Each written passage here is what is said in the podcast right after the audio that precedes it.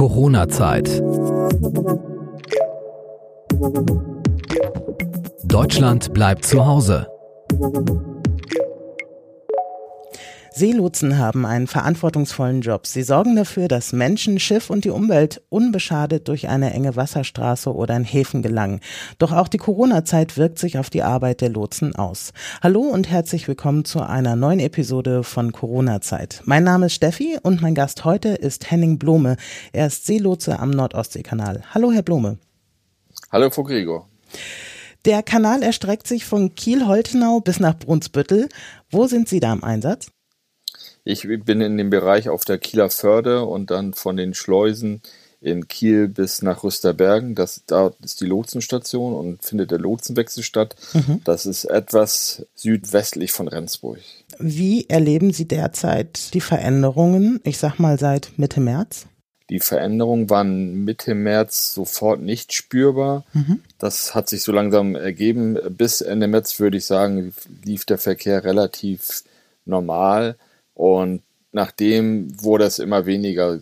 Gewisse Schiffe hatten schon damals gesagt, dass sie nicht mehr kommen werden, wie zum Beispiel die Autotransporter, die haben ihren Verkehr komplett eingestellt, weil eben momentan wird ja, läuft die Produktion wieder an, aber zu der Zeit wurden keine Autos produziert oder mhm. es kamen eben auch keine Ersatzteile aus, aus Übersee und es konnten keine Autos produziert werden, so dass alle Autotransporter, die regelmäßig durch den Kanal fahren, seit ungefähr sechs Wochen gar nicht mehr im Betrieb sind und so, ja, ist es sehr unterschiedlich. Container ist auch relativ weniger geworden. Ähm, Können Sie das so in Prozenten ausmachen, dass wir mal so ein Gefühl dafür kriegen, wie viel das zurückgeht? Also insgesamt würde ich sagen, ist der Verkehr so um 30 bis 40 Prozent zurückgegangen, Boah. wobei am meisten eben die Containerschiffe sind, die Autotransporter, wie gesagt, gar nicht mehr fahren. Dann, was ja noch nicht zutrifft, aber die Kreuzfahrtschiffe. Das ist dann nicht so für den Kanal interessant, aber für die Kieler Förde, also der Kieler Hafen, mhm. sind gar keine Kreuzfahrtschiffe. Die kleineren Schiffe, die mit Stückgut und Schwergut und Tanker, da würde ich sagen, ist ja, 10 bis 20 Prozent. Das ist relativ normal. Sie haben gerade die Kreuzfahrtschiffe angesprochen. Das ist ja eigentlich auch ein Riesenthema. Wir gehen Richtung Ferienzeit und so, wobei die ja auch eigentlich ganzjährig fahren. Ne? Die sind jetzt auf Null zurückgefahren? Die sind auf Null, weil die dürfen gar keine Häfen, so viel ich weiß, mehr anlaufen und von daher haben die ja gar keinen Weg mehr. Ich, vielleicht müsste man jetzt probieren, ob man eine Kreuzfahrt komplett auf See gestaltet, von einem Hafen bis zum nächsten Hafen. Also einen deutschen Hafen anlaufen und dann wieder zum deutschen Hafen einlaufen und die Zwischenzeit auf See, aber ich glaube, man würde dort keine Kunden finden. Also quasi ohne einmal anzulanden, dass man nur einmal rumschippert und auf dem Schiff bleibt. Ja, genau, mhm. weil äh, selbst die Seeleute an sich dürfen in keinen Hafen an Land. Die haben ja sogar Probleme, ihre Besatzungsmitglieder auszuwechseln, mhm. weil die Besatzungsmitglieder nicht reisen dürfen. Ich habe jetzt gerade mit einem holländischen Kapitän gesprochen. Die Holländer haben jetzt ein neues System. Das war bei der Reederei Wagenburg. Die müssen vorher 14 Tage oder drei Wochen müssen die jeden Tag Temperatur messen, mhm. müssen vorher zum Arzt gehen, sich einmal untersuchen lassen und dann dürfen die Holländer in Holland auf ein Schiff gehen und die dürfen abgelöst werden. Aber ähm, andere Nationen geht das noch gar nicht. Und welche Sicherheitsvorkehrungen werden getroffen, damit sie sich nicht infizieren? Also ich stelle mir das so vor, wie ich das, ich sag mal, aus dem Fernsehen kenne, dass normalerweise Lotsen ja auch an Bord gehen. Ja, Lotsen gehen an Bord. Also eigentlich sind wir relativ ungefährdet, würde ich sagen. Weil mhm. ja, die Seeleute, die dort an Bord sind, auf jeden Fall mindestens zwei Wochen, eher drei, vier, fünf, sechs Wochen oder teilweise Monate schon an Bord sind mhm. und auch gar nicht mehr von Bord kommen und auch keinen Kontakt zur Außenwelt haben. Aber es ist an Bord sehr unterschiedlich. Auf einigen Schiffen wird in Anführungsstrichen gar nichts gemacht, außer eben Abstand halten. Auf anderen Schiffen wird, bevor man an Bord kommt, alles desinfiziert und es läuft jeder, auch vierte nachher, mit Maske und Handschuhen, mhm. was eher selten ist. Und dazwischen bewegt sich das eigentlich alles. Aber selbst ähm, im Kanal die ganzen Einklarierungen und so, das heißt der Papierkram, da geht keiner mehr an Bord oder vom Bord. Das wird alles über Telefon oder die Papiere werden in der Folie einfach rausgegeben und wieder reingehen. Aber es kommt keiner mehr an Bord. Also von daher, für uns selbst ist die Infektionslage nicht so groß. Aber Sie sagen also, es gibt ein gewisses Spektrum an Sicherheitsvorkehrungen. Ist das nicht einheitlich irgendwie geregelt, zumindest wie Schiffe oder Besatzungen sich verhalten müssen, wenn sie, ich sag mal, nach Deutschland kommen oder noch konkreter den Nordostseekanal passieren wollen? Nein, es wird nur, wenn die Schiffe in deutschen Hoheitsgewässer kommen, wird eine Abfrage gemacht, ob dort eben diese Fieberkrankheiten oder Erkältung oder sowas an Bord vorhanden sind. Und wenn der Kapitän oder der wachhabende Offizier diese Frage mit Nein beantwortet, können die Schiffe eben einlaufen. Jetzt war ein Fall in Hamburg. Dort ist ein Schiff wohl getestet worden, weil sie dort eben Krankheitsfälle an Bord hatten. Und im Nachhinein wurde auch festgestellt, dass dort zwei Corona-Fälle an Bord waren. Mhm. Aber leider sind diese Informationen nicht weitergeleitet worden.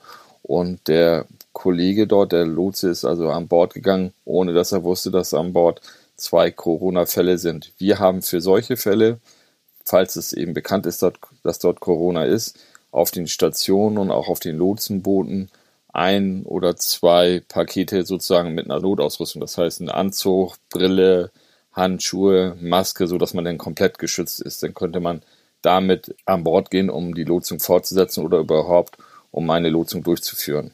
Weil sonst, ähm, ja, ist man ja der Gefahr ausgesetzt.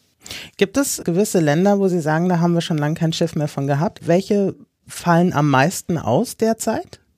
Kann man das, das so kann man hier gar nicht, gar nicht sagen, weil ähm, Seefahrt ist zwar international, mhm. aber die Schiffe haben ja irgendwelche Flaggen, in denen sie nie waren. Das heißt, das sind wirtschaftliche Gründe. Der, sagen wir mal, die haben Liberia-Flagge, Zypern-Flagge oder englische Flagge oder sonstige Flagge. Und das kann man überhaupt nicht sagen, weil die Schiffe nach Nation, ja, es ist genauso geblieben wie vorher, sagen wir, das ist davon nicht abhängig. Das Problem ist eigentlich nur, dass die Besatzung nicht vom Bord kommt. Das ist, es ist wirklich in der Zwischenzeit man muss sich vorstellen, die Filipinos sind zum Beispiel von weiter weg, die sind teilweise normal fünf, sechs Monate an Bord und wenn die jetzt gerade der Zeitpunkt gewesen wäre, dass sie abgelöst worden wären, mhm. dann sind sie jetzt auf einmal acht, neun Monate an Bord und dann wird das wahrscheinlich langsam auch mal kritisch, weil sie ja auch gar nicht mehr von Bord kommen, überhaupt nicht wer von Bord kommt, sondern nur noch in dem Kreis, sagen wir mal, von 10, 15 Leuten dort an Bord sind. Ne? Gibt es da keine Regelungen, dass Leute von Bord können, was weiß ich, und vorher in eine Quarantäne gehen müssen, bevor sie dann, ich sag mal, frei sich auf dem Festland bewegen können? Also schippern die jetzt die ganze Zeit rum? Also diese Corona-Zeit könnte ja in der Theorie noch ein, zwei Jahre gehen. Also im Moment ist das noch so, dass sie ähm, nicht vom Bord kommen. Es wird bestimmt jetzt irgendwann mal irgendwelche Regelungen geben. Man sieht es ja an dem einem Passagierschiff, das jetzt in Cuxhaven liegt, mhm. wo 3000 Besatzungsmitglieder an Bord sind. Wahnsinn. Und das ähm, wird dann bestimmt relativ schnell kritisch, weil die müssen ja auch versorgt werden. Dort haben die noch nicht mehr was zu tun. Das heißt, die sitzen da die ganze Zeit einfach nur ihre Zeit ab, weil Arbeit ist auf den Passagierschiffen ja nicht. Mhm. Und da müsste es irgendwelche Abkommen geben. Ich weiß zum Beispiel Polen, wenn die jetzt nach Hause kommen, die müssten zwei Wochen in Quarantäne, genauso die Holländer, wenn die nach Hause kommen. Mhm. Aber die Polen können nur in Polen aussteigen und die Holländer nur in Holland oder die Deutschen in Deutschland. Ah, Weil das Problem okay. ist ja, dass sie ja nicht von Holland nach, nach Deutschland kommen, so ungefähr. Oder von, das ist, wird ja nicht erlaubt, dass sie da einfach mal durchfahren. Das ist, Im Prinzip müsste es so eine ähnliche Regelung wie bei den Erntehelfern geben, mhm. dass die eben, sagen wir mal, in den Philippinen oder auf den Philippinen zwei Wochen vor in Quarantäne gehen, dass sichergestellt ist, dass dort nichts ist und dann eben nach Deutschland transportiert werden. Das ist die nächste Frage, ob es überhaupt noch Flüge von den Philippinen nach Deutschland gibt. Mhm. Und im Umkehrschritt müsste dann die Besatzung, die von Bord geht, wahrscheinlich wieder auf den Philippinen in Quarantäne gehen. Aber ich, das kann ich nicht abschätzen, inwieweit jetzt der Flugverkehr überhaupt eingeschränkt ist, dass sie überhaupt noch eine Chance haben, dorthin zu kommen. Nach Asien weiß ich es nicht genau. Ich weiß, dass es vereinzelt Flüge gibt aber halt stark gedrosselt. Ne? Ich glaube, über Umwege würde man das schon schaffen. Also Sie sagen, man müsste da eine Regelung finden. An wen adressieren Sie da die Regelung? Also ist es das Bundesverkehrsministerium oder wer müsste sich da reinhängen? Eigentlich nicht. Eigentlich müssen das die Flaggenstaaten regeln. Also die Flaggen, die die Schiffe hinten hinten an am Mast haben, also das mhm. heißt, wo sie registriert sind, die müssten sich darum kümmern, dass die Leute eben abgelöst werden können und vielleicht auch die IMO, das ist die internationale maritime Organisation, dass mhm. die sich um solche Dinge kümmern. Und ich glaube nicht, dass der Einfluss von eben den Bundesländern oder selbst von Deutschland so weit geht, dass die das international regeln können. Vielleicht in Form der UNO. Die IMO ist ja eine Unterorganisation der UNO. Mhm. Auf der Ebene müsste das eher geregelt werden. Da sind ja nicht nur Seeleute mit betroffen, da sind ja auch Monteure mit von betroffen und so weiter. Und das ist ja eine riesen Einschränkung für viele Leute, die beruflich unterwegs sind. Man kann natürlich im Bürobereich viel über Telefonkonferenzen regeln, aber wenn man tatsächlich in Anführungsstrichen arbeiten muss, das heißt handwerklich oder sonstige irgendwelche Probleme bei sagen wir mal, Generatoren oder sonst irgendwas regeln muss, mhm. dann muss ja auch die Möglichkeit sein, dass jemand reisen kann. Sie müssen überlegen, auf so einem Schiff sind ja viele Aggregate und oftmals sind die aus vielen verschiedenen Ländern. Mhm. Die Fachleute sitzen oftmals in den Ländern oder die haben Niederlassungen und die müssen ja eine Möglichkeit haben zu reisen und dorthin zu kommen, um diese Reparaturen durchzuführen. Ja, macht man sich, glaube ich, so als Laie gar keine Begriffe, was da noch alles dranhängt, ne? Es ist ja ein Ingenieur oder sind mehrere Ingenieure an Bord und Elektrik und sowas, die viele Dinge selbst regeln können, aber gewisse Dinge, wie zum Beispiel ein Radargerät und sowas und ohne ein funktionierendes Radargerät darf ein Schiff nicht, nicht fahren. Mhm da muss ähm, eben ein Monteur an Bord, der das regeln kann, weil das eben doch hochqualifizierte Leute sind, die sich mit diesem System auskennen. Ne? Also es sind ja, haben Sie ja eingangs schon gesagt, deutlich weniger Schiffe, die jetzt durch den Nordostseekanal fahren oder den passieren. Kann das auch was mit dem Spritpreis zu tun haben? Also ich würde sagen, das ist eine Mischung aus ähm, Corona, Spritpreis und dann eben generell die Produktion, dass eben viele Dinge eben nicht mehr produziert wurden in der mhm. Zeit von Corona, das heißt in China nicht produziert wurden, aber auf der anderen Seite natürlich auch hier in Europa viele Waren auch nicht mehr konsumiert wurden. Das heißt, viele mhm. haben nicht bestellt, dass sie Waren brauchen, weil heute hat ja keiner mehr Lagerhaltung. Mhm. Und das hängt, glaube ich, alles miteinander zusammen, weil die Schiffe haben dadurch mehr Zeit und können dann eben ums Skagen fahren. Mhm. Und durch den Spritpreis sind die Kosten dann auch nicht höher. Was oftmals eine Rolle eher spielt, ist, dass die Schiffe dadurch, dass sie durch einen Kanal fahren, Zeit sparen. Normalerweise, sage ich mal, ist ja auch die Just-in-Time-Produktion, das haben Sie ja schon angesprochen, also geringe Lagerwirtschaft und dann wird alles auf den Punkt bestellt und dann spielt Zeit natürlich eine große Rolle. Ich habe auch gelesen, dass die Initiative Kiel-Kanal auch schon die Senkung der Steuer für den Kanal gefordert hat. Ah, ich glaube, Sie meinen die, die Befahrungskosten weil die Schiffe müssen ja Befahrungskosten abgeben. Das heißt, dass eben. Ist das so eine Art Maut? Kann man so sagen, ja, damit, damit eben die Schleusen betrieben werden, mhm. ähm, der Kanal instand gehalten wird und dass diese Befahrungsabgaben ähm, reduziert werden. Aber ich glaube, das hat nichts mit damit zu tun, ob jetzt ähm, Schiffe kommen oder nicht Schiffe kommen. Also das, das wird sich, glaube ich, mit der Zeit ähm, wieder regeln.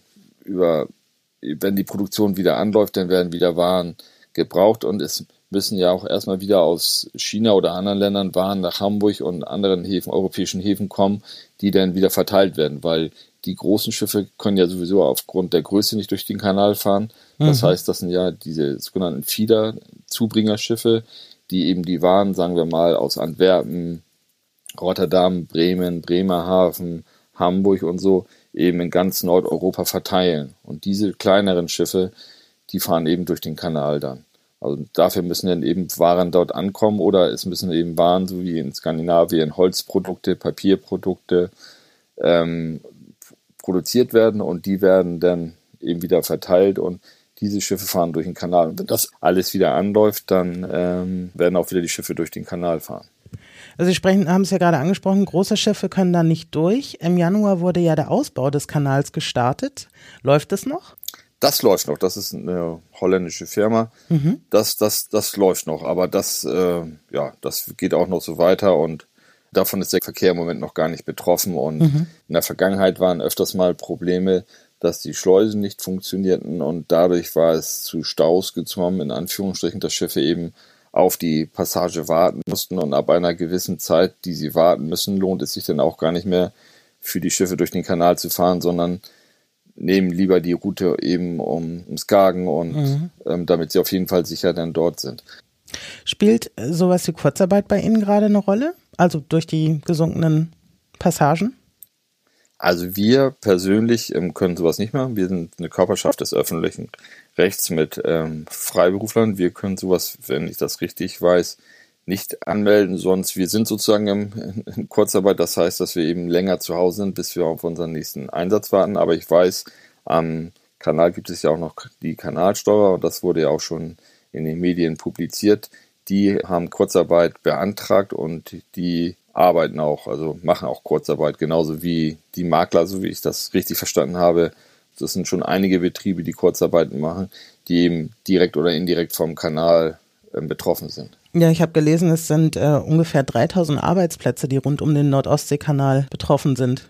Ja, das sind ja auch Lotsen, Steurer, die Makler, dann die Bunkerstationen, mhm. dann die ganzen Zulieferbetriebe. Das heißt, viele Schiffe nehmen auch im Kanal Proviant. Das heißt, die werden dort mit Lebensmitteln und sonstigen Dingen versorgt, die sie an Bord brauchen. Die geben sie also sozusagen eine Bestellung auf. Das wird dann in den Schleusen in Brunsbüttel oder in Kiel an Bord geliefert genauso Ausrüstungsteile oder Ersatzteile, Bunkerstationen, das heißt, sie nehmen auch Brennstoff auf im Kanal. Mhm. Viele fahren deswegen auch im, durch den Kanal, weil sie dort eben für, sagen wir mal, mehrere Stunden oder für eine Stunde oder Stunden ähm, längsseits gehen und Brennstoff aufnehmen. Also und die sind ja alle dann davon betroffen.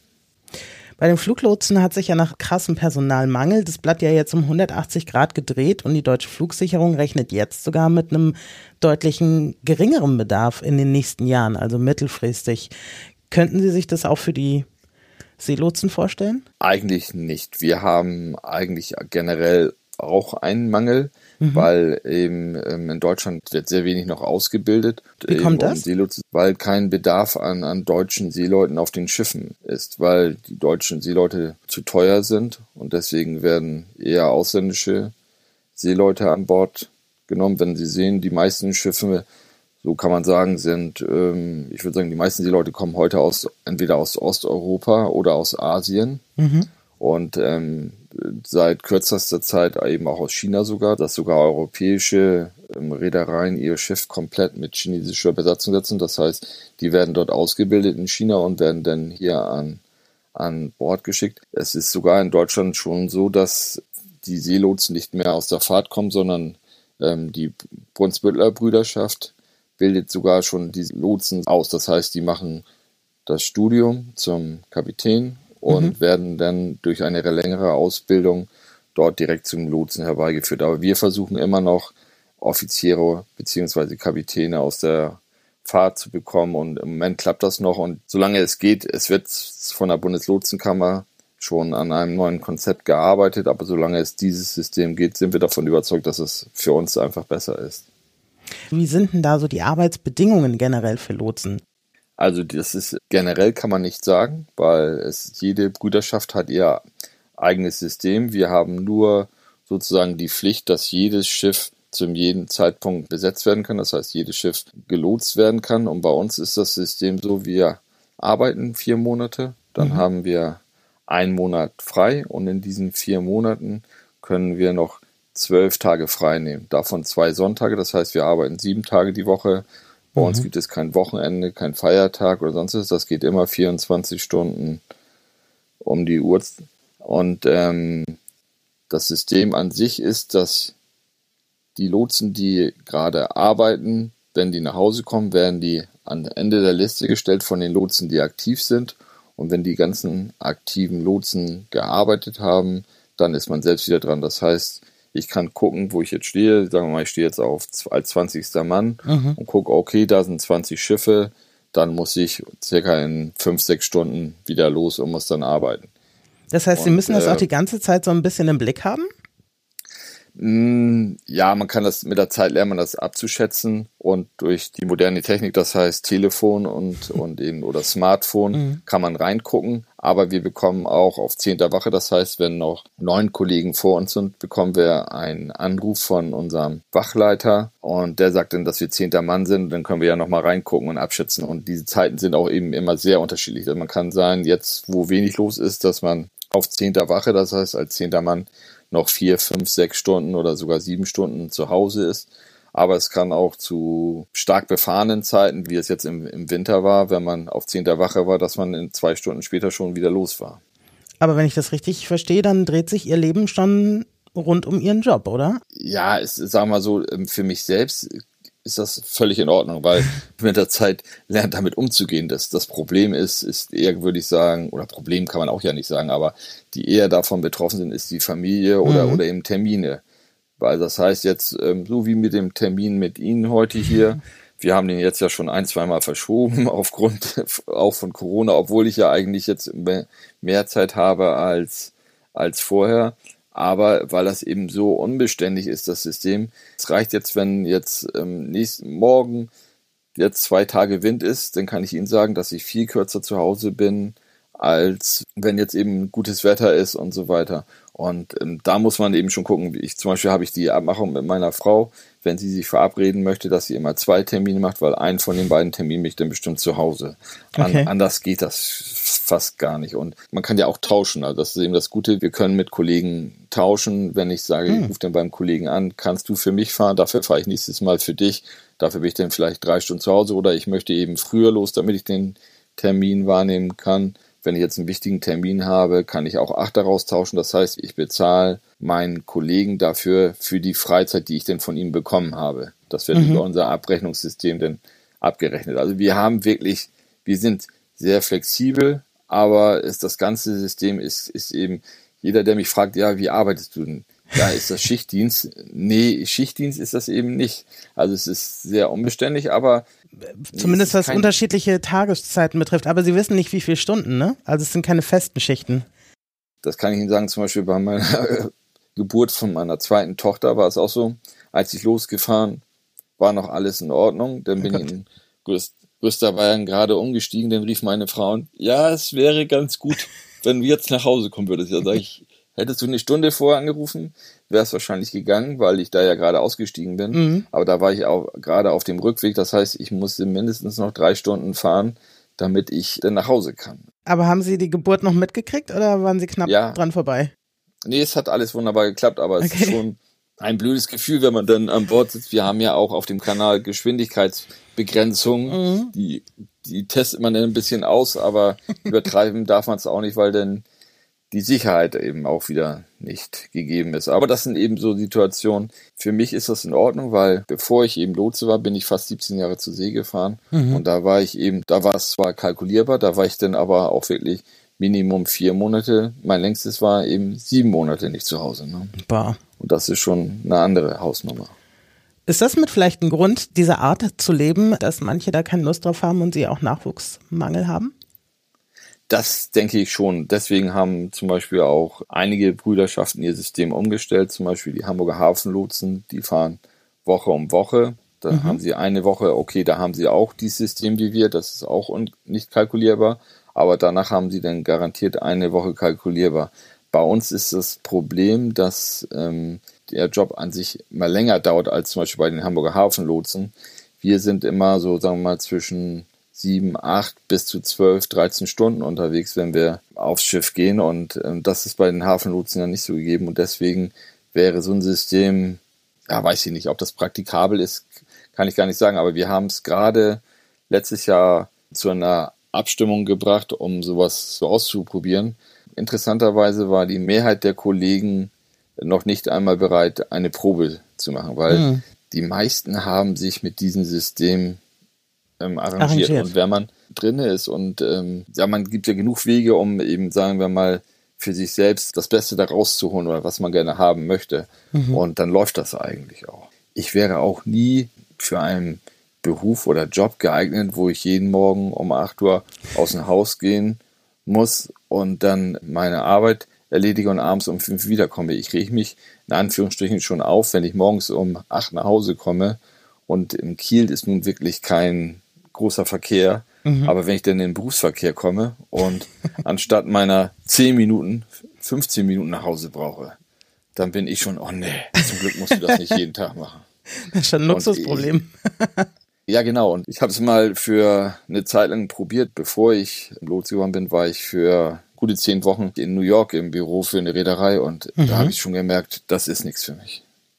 Also die wollten gerne, dass ich auch wiederkomme, aber ich gesagt, nee Leute, es ist ganz nett und bringt auch Spaß. Aber da habe ich schon gemerkt, jeden Morgen musste ich dann, weil ich beim Bekannten gewohnt habe von Manhattan, rüber nach Jersey mit der U-Bahn und das, oh, das und dann wieder zurück und die, die saßen alle, standen da mit ihrer New York Times aufgeklappt und haben die Wirtschaftsnachrichten und, und nee, es ist äh, nicht mein Leben. Also, aber ich glaube, das Leben, was ich führe, ist für, glaube ich, für den Großteil der Bevölkerung eher, eher nicht geeignet.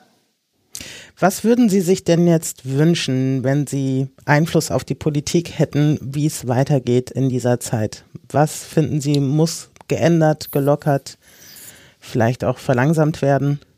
Ähm, meinen Sie in Bezug auf den Kanal oder allgemein? Generell, das, was Ihr Leben betrifft. Ja, Problem kann man nicht sagen, aber das Anstrengendste ist für mich im Moment, dass man die Kinder zu Hause beschult, mhm. finde ich. Das ist doch etwas anderes, glaube ich.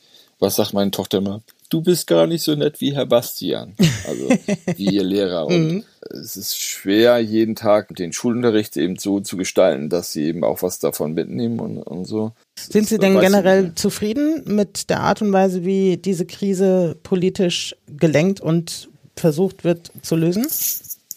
Ich denke im Generellen schon. Mhm. Einige Dinge sind natürlich nicht so verständlich, weil wenn man solche Dinge hört, dass wenn ein Golfplatz über zwei Bundesländer geht, dass auf der einen Seite Golf gespielt werden darf und auf der anderen Seite nicht. Oder mhm. wenn Städte in zwei Bundesländern verteilt sind, dass auf der einen Seite eingekauft werden kann, auf der anderen Seite nicht. Sowas kann man nicht verstehen und ich weiß auch nicht, man kann ja sagen, die Zahlen geben der Politik recht, wie das im Moment so ist. Mhm. Aber ob die Folgen, die von Corona sind, ob die nicht so groß sind, ich, ich kann es sch schwer sagen. Ich, welche Folgen meinen Sie? Die wirtschaftlichen, die psychischen? Die, Wir die, die mhm. wirtschaftlichen, psychischen auch. Also wenn man einkaufen gehen kann, warum kann man dann nicht auch essen gehen? Das, ob das die, die Spätfolgen nicht so groß werden, dass man das wirtschaftlich gar nicht mehr aufholen kann. Das ist, das ist echt die Frage. Aber man muss natürlich auf der anderen Seite auch sehen, man müsste dann auch ein Konzept haben, um alles besser zu machen. Ne? Also es ist, Schwer zu sagen, finde ich. Ich glaube, das wird sich so in ein, zwei Jahren rausstellen. Im Prinzip kann man das vielleicht auch als große Probe sehen, weil mhm. Corona ist natürlich schlimm, aber es gibt natürlich noch viel schlimmere Dinge. Also wenn man überlegt, jetzt sterben auch schon viele Leute, mhm. aber das ist ja noch nicht so hoch ansteckend und die Krankheit ist noch nicht so schlimm, dass, dass jeder, der die bekommt, auf jeden Fall sterben. Ne? Das muss man ja auch sagen. Ja, gut. Also Deutschland ist von der sogenannten Übersterblichkeit ja auch nicht betroffen. Noch nicht, muss man sagen. Also ich denke wahrscheinlich auch aufgrund der Maßnahmen. Großbritannien ist schon mittendrin. Das heißt, es sterben jetzt schon mehr Leute als normalerweise in Großbritannien in einem Jahr. Ja, genau. Und man sieht dann ja solche Dinge wie jetzt gerade in Schleswig-Holstein mit dem Schlachthof, wo eben mhm. an so einer Unterkunft und dann kann man zum Beispiel auch ja nicht den ganzen, das ist ja auch schon richtig so, dass den ganzen Kreis dafür verbannen. Und wenn man dann hört, dass in, in Familien teilweise die Ansteckungsrate bei 15 Prozent ist, dann fragt man sich, warum haben sich dort so viele angesteckt und warum stecken sich da gar keine an oder wie auch immer. Also es ist schon, ich finde, das ist für mich als Laie sehr schwer verständlich. Und was ich gefährlich eigentlich finde, ist im Moment, habe ich mich heute Morgen selbst gerade bei erwischt, irgendwie, dass Corona schon zur Routine wird. Ne? Das ist. Äh, und wie äußert sich das? Also ich muss mich schon konzentrieren, dass ich meine Maske dabei habe. Mhm. Wenn ich aus dem Haus gehe und zum Einkaufen gehe, ich musste mir jetzt schon mal zwei neue Masken kaufen, weil ich vom Geschäft stand und äh, nein. Und dann ich wieder nach Hause fahren wollte, dann habe ich mir so eine Einwegmaske gekauft, damit ich, und sonst habe ich schon überall irgendwo, wo man es braucht und wie die meisten Menschen wahrscheinlich auch eine Maske liegen. Mhm. Und was ich auch finde durch diese Maskenpflicht ist diese Abstandsregelung wird von vielen nicht mehr so stark durchgeführt. Also wenn das beobachte ich auch. Ja, weil man im Supermarkt ist oder so, einige, heute war auch ein älterer Herr, der hatte zwar einen Schal um, aber es ist natürlich auch nicht schön, durch den Schal zu atmen. Das heißt, er hat erstmal den Schal runtergezogen und hauchte mir fast in den Nacken. Und ich so, nee, also so ganz irgendwie. Ich meine, ich habe, er sollte ja eigentlich mehr Angst haben als ich vielleicht, aber mhm. so schön finde ich das denn trotzdem nicht.